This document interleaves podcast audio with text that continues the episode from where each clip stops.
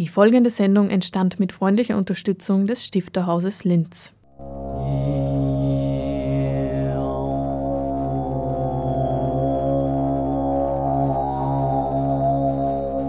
Literatur im Radio.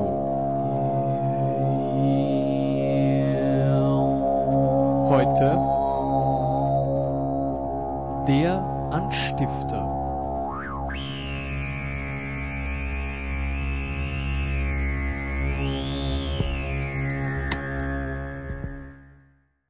Robert Schindel wird am 22. November im Stifterhaus lesen. Die wissenschaftliche Mitarbeiterin des Stifterhauses, Claudia Lehner, hat die neue Ausgabe der Rampe konzipiert und diese Ausgabe der Rampe widmet sich ausschließlich Robert Schindels literarischem Werk.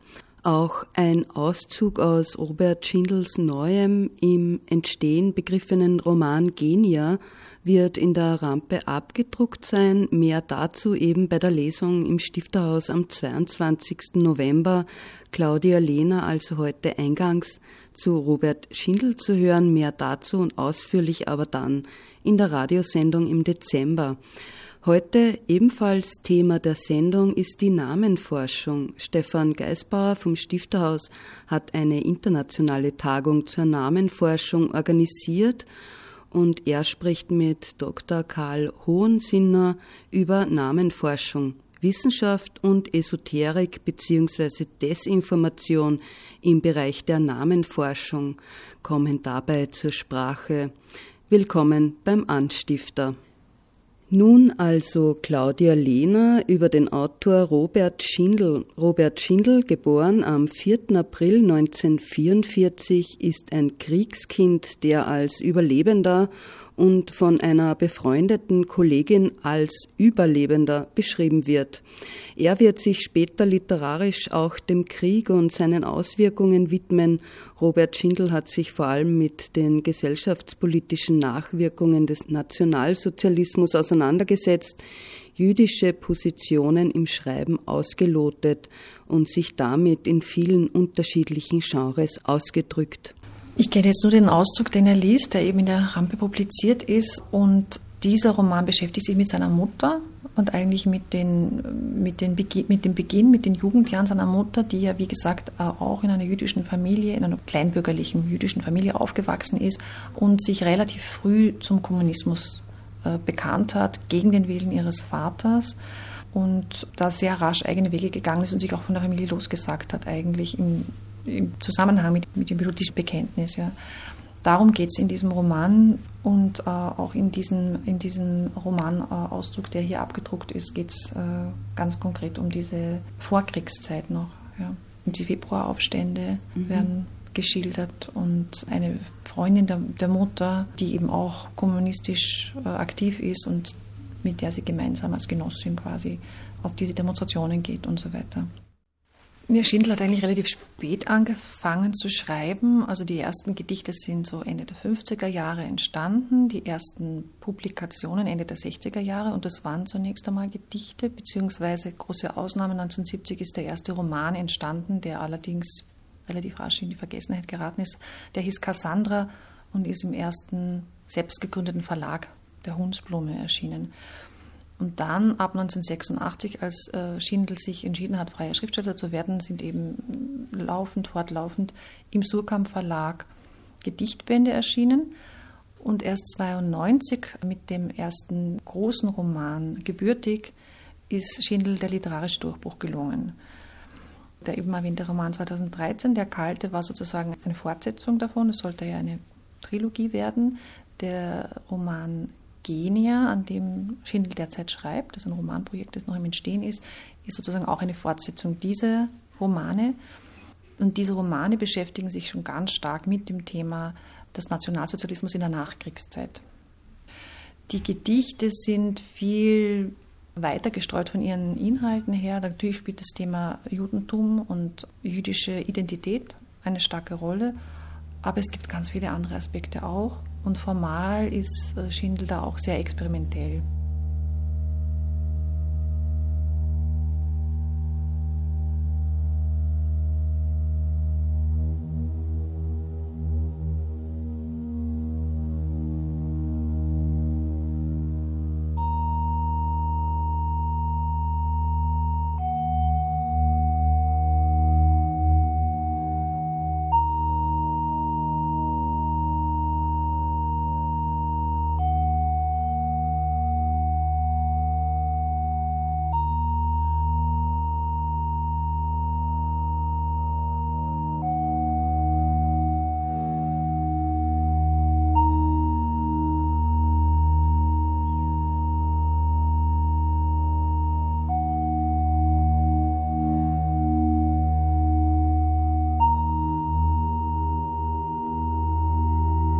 Alles, was existiert, hat einen Namen. Der Bereich, der der Namenforschung also prinzipiell als Forschungsfeld zur Verfügung steht, ist groß. Stefan Geisbauer vom Stifterhaus hat kürzlich eine Tagung organisiert. Gemeinsam mit Karl Hohensinner, einem Sprachwissenschaftler, erklärt er, wie Namenforschung beschrieben werden kann.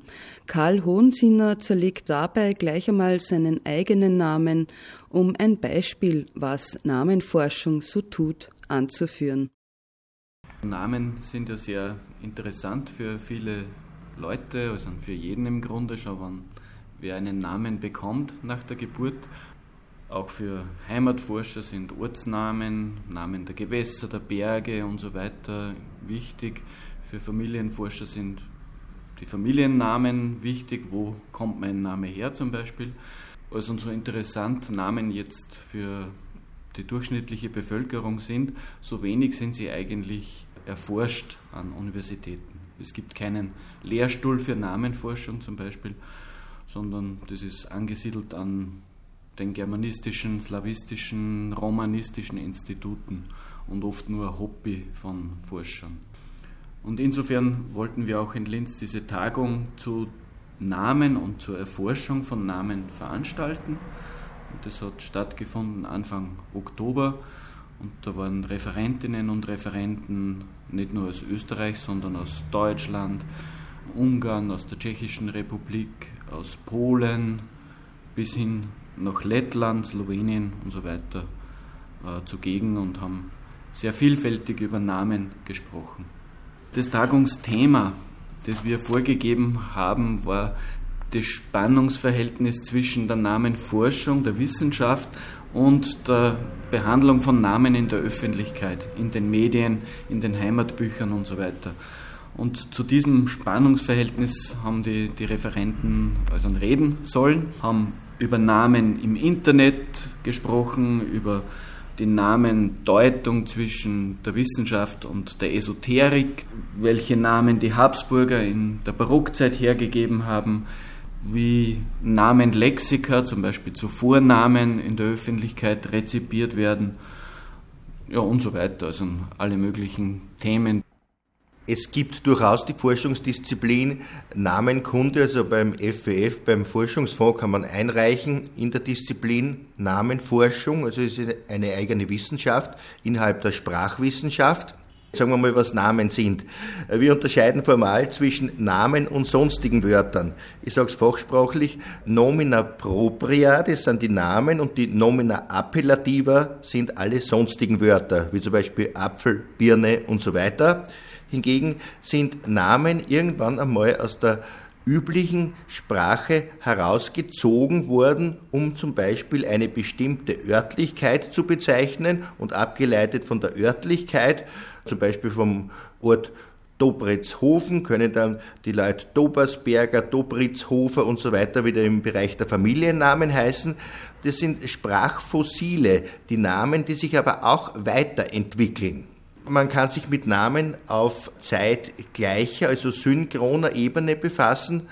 Man könnte zum Beispiel Familiennamen mit Internetadressen oder Ortsnamen vergleichen man könnte sich mit Namen von Gasthäusern, Gestirnen und allen Arten von Neubenennungen, zum Beispiel in Städten, wie soll man eine Straße, einen Platz benennen. In Wien ist es zum Beispiel ein Thema gewesen. Die bewusste Namengebung gibt es ja nicht nur bei Kindern, sondern auch bei Straßen. In Wien hat man einen ganzen Stadtteil, hat man rein äh, Namen von verdienstvollen Frauen genommen, weil man gesagt hat, nach Männern sind dermaßen viele Straßen benannt schon in Wien. Es sollen einmal auch mehr Frauen Frauen zum Zug kommen.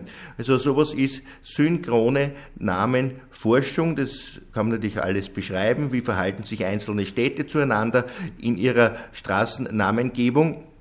Dann gibt's Diagron, das ist hinein in die Zeit, hinunter in die Tiefe der Jahrhunderte zu schauen. Ein Ort heißt heute irgendwie oder einen heutigen Namen, der so in der Landkarte auf der Ortstafel steht. Zum Beispiel Fucking. Nicht? Das kennt man. Die Ortstafel äh, wurde mehrfach gestohlen. Man weiß auch den Hintergrund. Es gibt einen Film, der heißt Bad Fucking, natürlich mit dem Hintergedanken, dass die Leute es Englisch aussprechen als Bad Fucking. Da steckt dann irgendwas aus dem Mittelalter dahinter, was völlig etwas anderes bedeutet. Man kann in den Archiven nachschauen und dann findet man urkundliche Belege. Das heißt, es gibt Texte, da kommt dieser Ortsname vor. Der Text ist in der Sprache des 12., 13., 15. Jahrhunderts und der Ortsname heißt dann zum Beispiel Fuckingen oder Fockingen oder so ähnlich. Gut, und der entwickelt sich, wie sich die Sprache entwickelt, entwickelt sich der Name immer weiter, bis er eines Tages festgeschrieben ist auf der Ortstafel und dann braucht es einen Ansuchen beim Land oder eine Kommission, die den noch ändern kann. Dann ist er aus der normalen Sprachentwicklung völlig herausgenommen, der Name. Und rein eine Buchstabenkombination, wie auch unsere Familiennamen heute reine Buchstabenkombinationen sind. Der Name. Er ist was Exklusives. Er haftet einer Person an oder einer Örtlichkeit. Sicher gibt es Dubletten. Es gibt dann mehrere Orte, die Neudorf heißen können oder mehrere Personen, die Franz Huber heißen können. Aber im Allgemeinen ist der Name etwas Exklusives und er, er, hängt am Menschen irgendwie dran. Man bringt ihn schlecht weg, also man kann ihn nicht wechseln wie ein Auto. Man hat eine Gefühlsbeziehung zum Namen. Es gibt auch Studien, ich weiß nicht, wie weit die gediehen sind, ob sich Personen anders verhalten hätten, wenn sie einen anderen Namen gehabt hätten. Hätte der Vater von Adolf Hitler weiterhin Schickel-Gruber geheißen, wäre Adolf Hitler dann der große Führer des Großdeutschen Reiches geworden, wenn die Leute alle rufen hätten müssen, Heil Schickel-Gruber. Das sind dann Fragestellungen. Auch im Privaten ist ein Mensch, der Postler heißt, hat er es in sich, dass er mit der Post was zu tun haben will. Ich habe im Fernsehen zufällig einen Beitrag gesehen, ein Mann namens Postler in Deutschland hat immer von seinem Fenster auf einem Postkasten, der auf einem Postgebäude war, hinuntergeblickt und hat gesehen, wie ein Briefträger, wie den Kasten ausgeleert hat, Briefe verloren hat. Er war erpost, hat die Briefe aufgesammelt, ist in die Post hineingelaufen, hat ein Mordstheater und Wetter gemacht, dass es bis ins Fernsehen gekommen ist, der Herr Alfred Postler. Das können Zufälle sein, wenn sich sowas häuft. Ich weiß es nicht. Ich selber heiße Hohensinner. Der Name hat einen Namen Physiognomie, also das, was man hineinsehen würde in die heutige Form des Namens. Mein Vater Karl Hohensinner, das heißt wie ich, war in den 70er Jahren ein bekannter regionaler katholischer Moralapostel.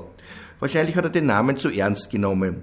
Ich als Namenkundler weiß, dieses Sinner ist dasselbe wie in Gesinde und in, äh, in Gesindel, Mittelhochdeutsch sind, die Straße, das Gesindel und das Gesinde geht auf der Straße herum und also ich bin da etwas demütiger und zähle mich eher zum Gesinde.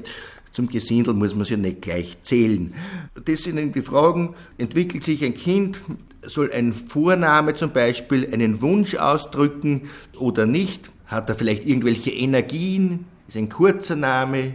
Ilse, Erna, ist es besser, als wenn man Gottlinde heißt? Kevin.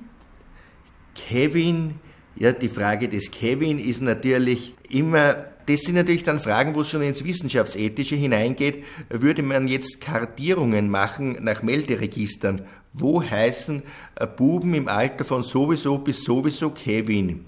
Und was haben die für ihre Familiennamen dazu? Man kann sehr gute Kartierungen auf dem Gebiet der Tschechischen Republik machen. Es gibt eine Gegend, wo der Familienname Horvath und der Vorname Kevin sich gemeinsam häufen, eben bereits ins Wissenschaftsethische hineingehen und ich will da nichts aufdecken. Es ist oft brisant auch. Wissenschaft und Esoterik, so war der Titel des Eröffnungsvortrags der Tagung im Stifterhaus Worum es dabei geht, erklärt nun Karl Hohensinner.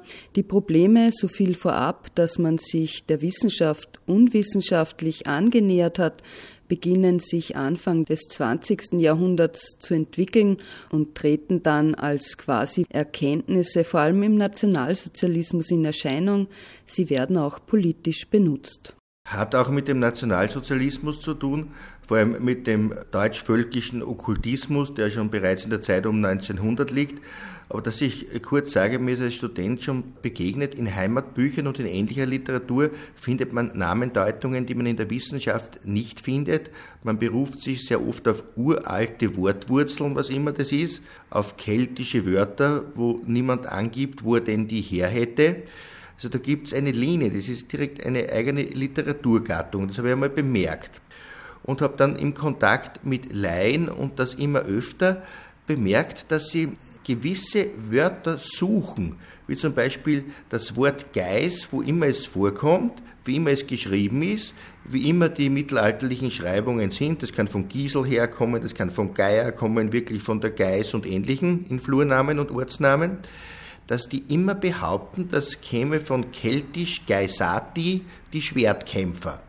Felsenfest sind mir die Leute immer gekommen. Ich habe gesagt, das gibt's doch nicht. Wie soll das Wort überliefert sein? Es ist ja überhaupt nichts Keltisches überliefert außer in einigen Gewässernamen, aber so Wörter, normal eine keltische Sprache ist ja gar nicht überliefert in Österreich. Wo kommt das her? Da habe ich immer so herumgedrückt und dann bin ich einmal auf ein gängiges Buch gekommen, das sich mit angeblich keltischer Kultur in Österreich befasst. Ein Werk, das sicher nicht der Wissenschaft zuzurechnen ist. Es steht auch in der Landesbibliothek irgendwie ganz seltsam aufgestellt bin der Sache weiter nachgegangen, wo kommen diese Dinge her?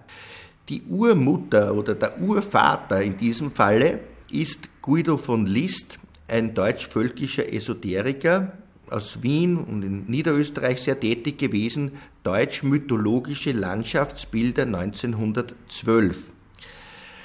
Äh, ich muss jetzt ein bisschen ausholen, um was es sich hier handelt.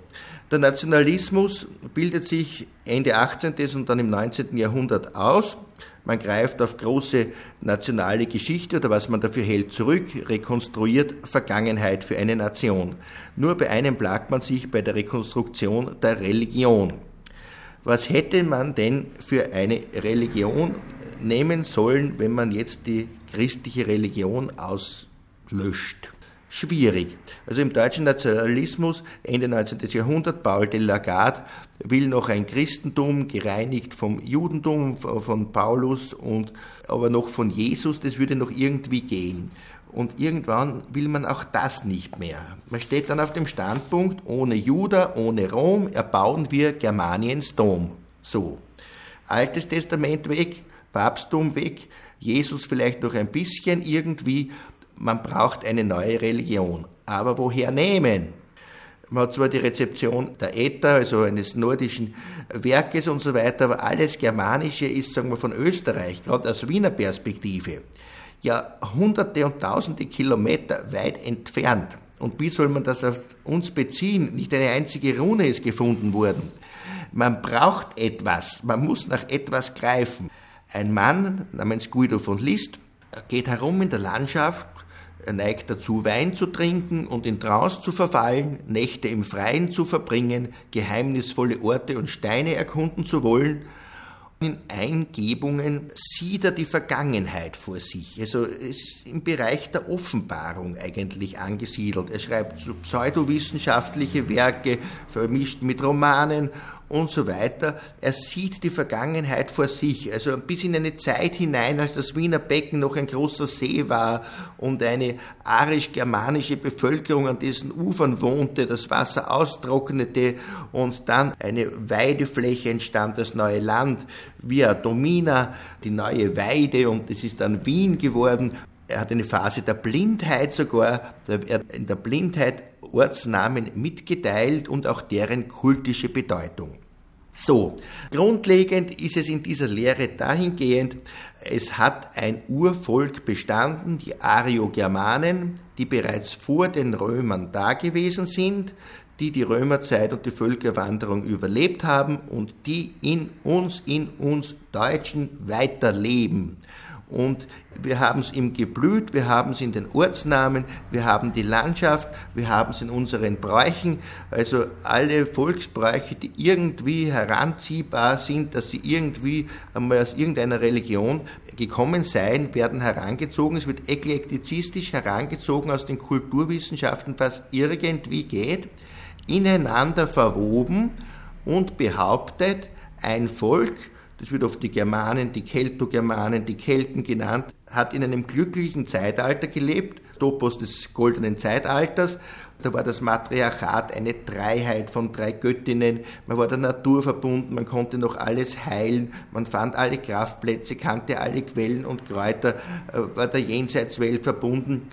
Diese Kultur hätte existiert über Jahrtausende und würde auch jetzt noch in vielen Resten existieren und man bräuchte sie nur auffinden, ist die Lehre des Guido von List. Also man braucht nichts mehr aus dem Heiligen Land, nichts mehr aus Rom, sondern die Religion dunstet aus der Scholle, strahlt aus den Steinen, kommt aus Kraftplätzen und aus Quellen und der Sehende, Wissende wird Natur und Kultur zusammenführen. Man brauche nur mit offenen Augen herumgehen und die Ortsnamen auch richtig interpretieren, Kultbezirke, weil seinerzeit, als das Christentum kam oder schon in der Römerzeit, wurde das alte Wissen verdrängt, aber die alte Priesterschaft ist nicht ausgestorben. Sie hat ihr Wissen versteckt in Ortsnamen, in geheimen Höhlen. Es ist verkahlt worden. Die Kala sei die alte Sprache, die mit Runenschriftzeichen geschrieben worden sei, die auch noch weiterleben würden. Zum Beispiel in Fachwerkhäusern seien ganze Botschaften verkahlt. Man müsste zum Beispiel Fachwerk nur richtig lesen lesen können, dann würde man religiöse Botschaften aus der Vergangenheit haben, sich ein bisschen in Trance versetzen. Das ist diese Lehre. Eklektizistisches Zusammenziehen verschiedenster Elemente aus Kulturwissenschaften, ein Verknüpfen, bis sich keiner mehr auskennt, mit dem Zweck, eine neuheidnische Religion stiften zu wollen. Es geht nur darum, man will eine neuheidnische, neopagane Religion stiften. Das Christentum muss weg, das Judentum sowieso. Und diese Religion muss regional sein, sie muss fühlbar sein, sie hat alles Gute in sich und man und eben die entsprechenden Ahnen dazu. Das ist Guido von List und er hat unendlich viele Erben. Das wird immer wiederholt. Es wird, was allzu germanisch ist und allzu nationalsozialistisch, wird entfernt. Es wird neues Material eingefügt, aber das Prinzip ist immer dasselbe. Eine Pseudoarchäologie, eine Pseudonamenkunde, eine Pseudokulturwissenschaft und viel, viel Fantasie und das Ganze nennt sich dann sehr oft Forschen. Es seien angeblich Forschungen.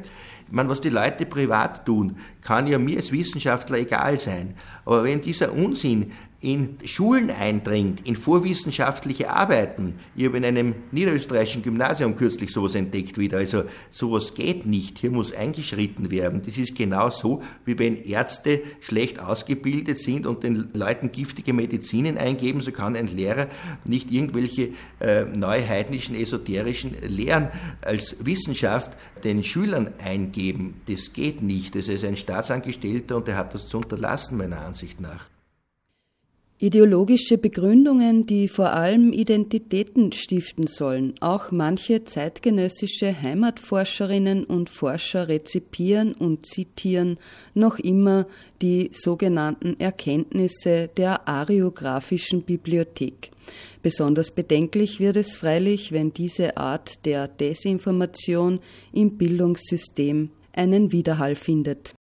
Also warum diese Rezeption von Guido von List immer noch stattfindet, ist, es wird von ihm abgeschrieben, andere Leute schreiben wieder von diesen Leuten ab und so werden gewisse Dinge, die gefällig erscheinen, tradiert. Versuch eben eine Religion zu begründen. Man kann es den Leuten nicht übel nehmen, es ist offenbar Wesen des Menschen. Zuerst ergründet er die Welt, geht auf der Weltoberfläche herum, bis er diese kennt, dann überlegt er, was mag unter mir sein.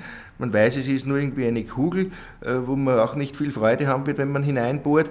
Hinauf zu den Sternen, na ja, ist auch alles sehr beschränkt dann neigt der Mensch eben zur Transzendenz. Er fragt sich, wo komme ich her, wo gehe ich hin, wo sind die Verstorbenen, gibt es irgendwo Hilfe aus einer anderen Welt in Notsituationen? Das ist eben das religiöse Bedürfnis des Menschen. Wenn er das nicht durch die traditionellen Religionen abdecken kann, oder diese ihm nicht so weit entgegenkommen, dass er deren Angebote annehmen kann, dann entwickeln offenbar die Leute eine eigene Religion oder eigene Privatreligionen, wo sie verschiedenste Dinge heranziehen um den Effekt, den eine Religion haben soll, dem Menschen das Leben, Dasein zu erleichtern, vielleicht, dass er nicht verzweifeln muss auf der Welt, ist dann eben dieses Neuheidentum beziehungsweise gewisse esoterische Strömungen, die aus verschiedensten Dingen bis zum Indianischen und so weiter zusammengesetzt sind.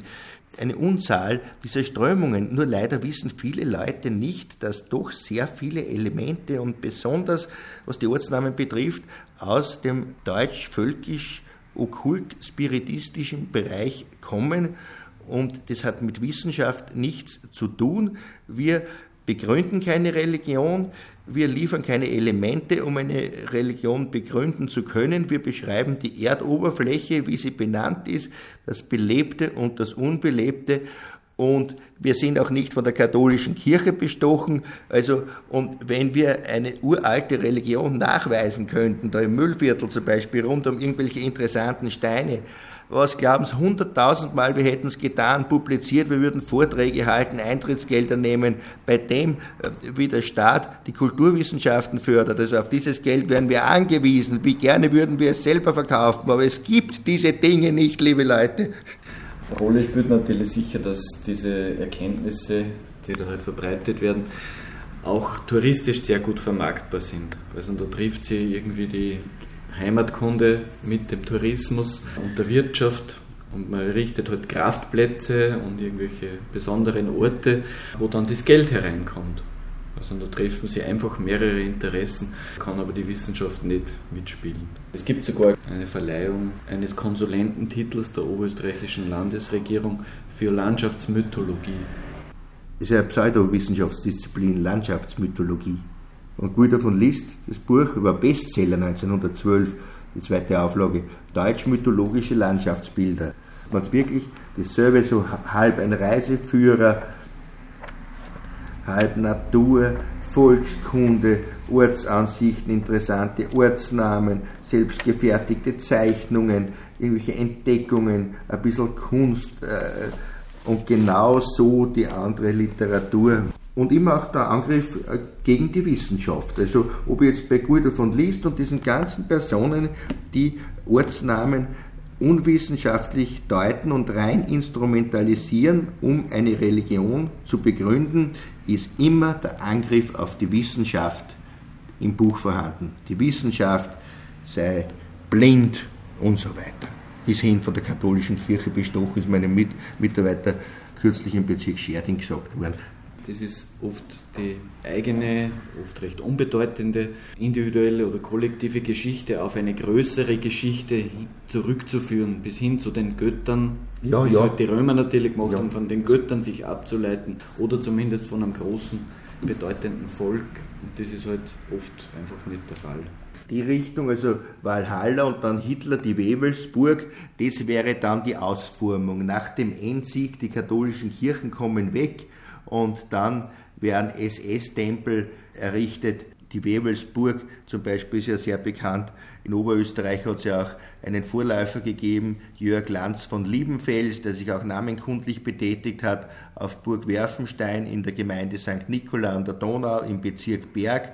Lanz von Liebenfels ist ja eingegangen in die Geschichte als Mann, der Hitler die Ideen gab. Er hat eine Zeitschrift herausgegeben, Ostera, die Göttin des Frühlings, Bündnis der Blonden, Blauäugigen und so weiter. Hitler hat das gelesen und hat in meinem Kampf sehr viel verwendet. Aus diesen Kuriositäten, auch Guido von List und so weiter, also auch Hitler sehr nahe gestanden, der Guido von List Gesellschaft.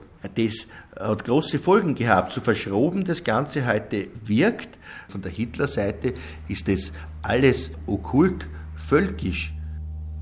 Ja, das war eine kurze Reise in den Forschungsbereich der Namenforschung. Weitere Informationen zu den Veranstaltungen des Stifterhaus Linz finden sich unter stifter-haus.at und die eingangs erwähnte Lesung mit dem österreichischen Autor Robert Schindel findet dann am 22. November um 19.30 Uhr im Stifterhaus statt.